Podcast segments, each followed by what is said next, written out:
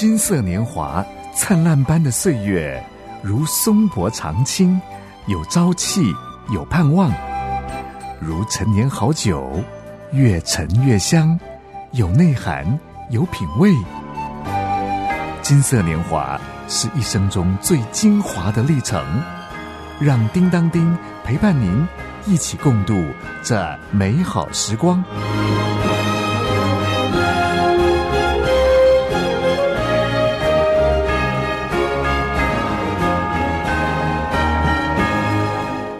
大哥大姐好，很高兴您今天再一次收听《金色年华》这个节目。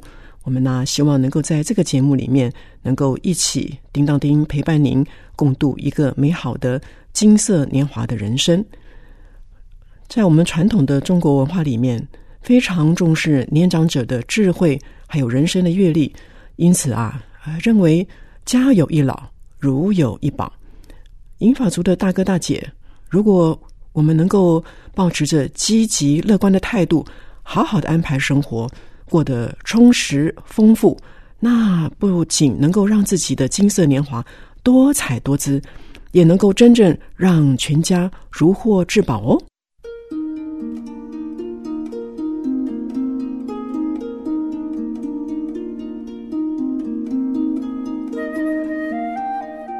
有些人必会提到老。其实，老化呀是生理的自然现象，蛮正常的耶。有时候难免会觉得体力大不如前了，不过要肯定自我的生命价值。换个角度来看，要因为生命的老练智慧而觉得生命宝贵。父母看自己的孩子，永远都是心肝宝贝。同样的。不论男女老少，在上帝眼中都是宝贝，都是他创造的杰作。哎，有人这样对您说过吗？叮当叮要说，大哥大姐啊，您是上帝的心肝宝贝，是他的杰作，独一无二哦。今天要来跟您聊一聊银法族的六大课题。根据临床心理学的研究，通常啊会面对几个课题。第一呢，接受并适应身体的退化以及慢性病痛；第二呢，面对退休的事实以及收入减少了；第三，接受还有适应配偶的离世；第四，重新建立同年龄层的人际关系和群体生活；第五啊，重新认定自己的角色。还有呢，就是重新规划自己的生活空间。为了帮助银发族面对这些课题，有一个基金会啊，曾经归纳出一套五老生活实践哲学。哪五老呢？老身身体方面，老伴、老友、老本、老居，有一个安定的居所。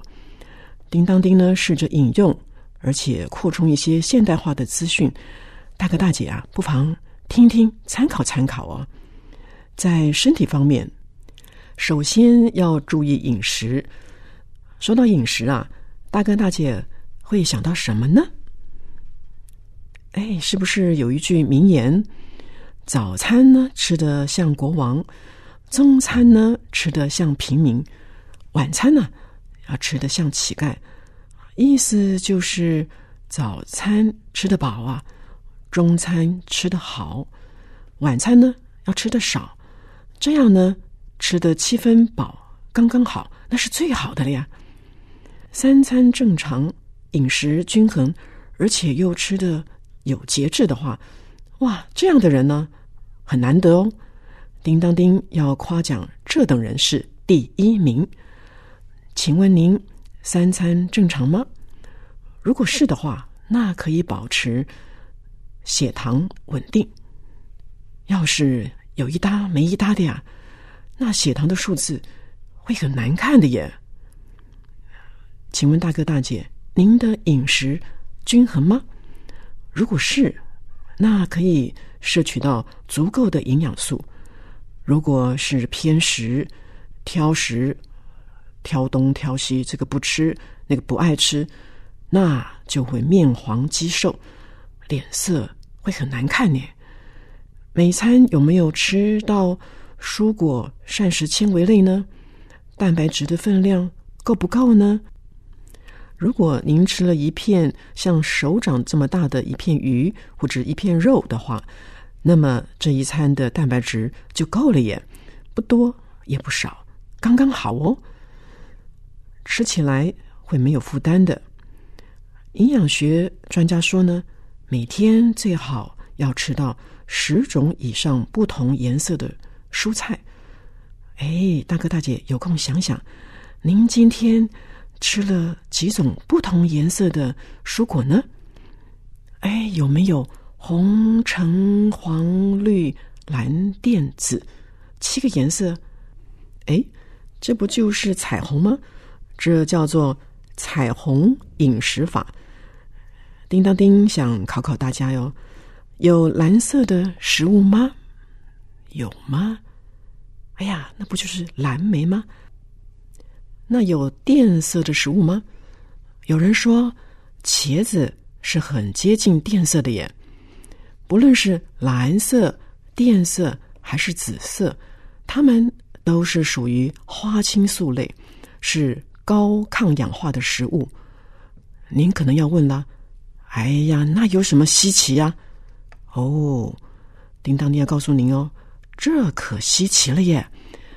哎，可以抗老化、抗肥胖、防癌、保护心血管。哈哈哈！那您说稀奇不稀奇呀？现代人的饮食多元化，其中一个呢是讲究养生，尽量少吃精致的白米饭，而把它改成五谷米。甚至啊，十谷米饭都有哎，好稀奇哦！连谷类都有十种以上呢。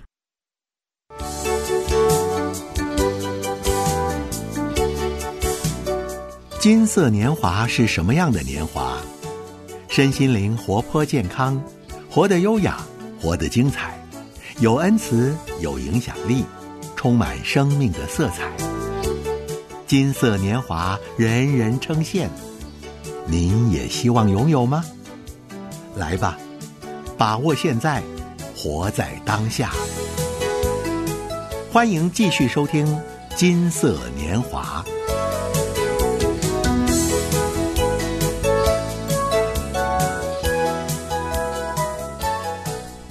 我是《金色年华》的主持人叮当叮，很荣幸能够有这段时间。陪伴大哥大姐们一起来共度美好的时光。我刚才跟您提到的好多的食物啊，多彩多姿，就让我想到呢，在圣经新约使徒行传十四章里面提到，上帝是永活的真神，他呢是创造天地海和万物的主宰，而且呢，他可以拿出证据自我证明。他是永活的真神，创造万物的主宰。他常常赐下恩惠，从天降雨，按时候降春雨、降秋雨，让各类的五谷、果蔬都能够按时节丰收，使我们可以吃喝饱足，满心欢喜喜乐。这真是太感恩了！一年四季里，上帝让不同的农作物。按着他们的时节收成，哎，想想看呢，是不是有春梨、夏瓜、秋梨、冬菊，一年四季都有不同的瓜果可以收成？上帝爱我们人类，供应我们的所需，而且他做事情有一定的时候，有定期。大哥大姐啊，请问您三餐节制吗？如果是吃的七分饱，那可是体态轻盈优雅哟；如果是暴饮暴食的话，那体态肯定会走样，身材会很难看的耶。现代人有吃宵夜的饮食文化，那可不是一天三餐，而是一天四餐耶。吃宵夜是满足了短暂的。口腹之欲，但是后果呀，哎呦，不堪设想。现代人的饮食文化流行吃到饱，常常呢是肚子吃饱了，眼睛啊还没吃饱，这真是考验人们节制的能力。我在猜呀，大哥大姐可能也是常常劝导家中的晚辈呀、家族的人呢，为了健康，为了身材，请拿出节制的功夫吧。对于注意身体的健康，我们也要注意作息的规律。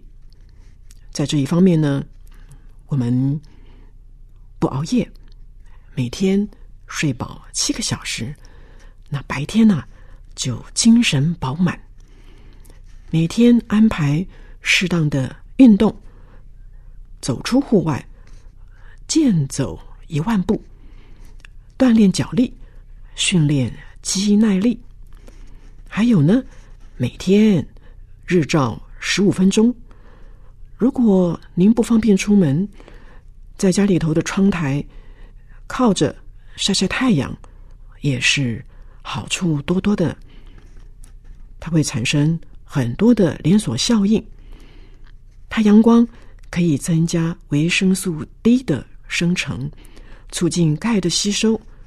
以及骨骼的发育，对于资深的大哥大姐来说呢，晒太阳可以帮助我们增强钙质，避免骨松，也就是避免骨质疏松。说到这里，也提醒了叮当丁自己，晒太阳要避开早上十点到下午两点之间的时段。还有呢，大哥大姐啊。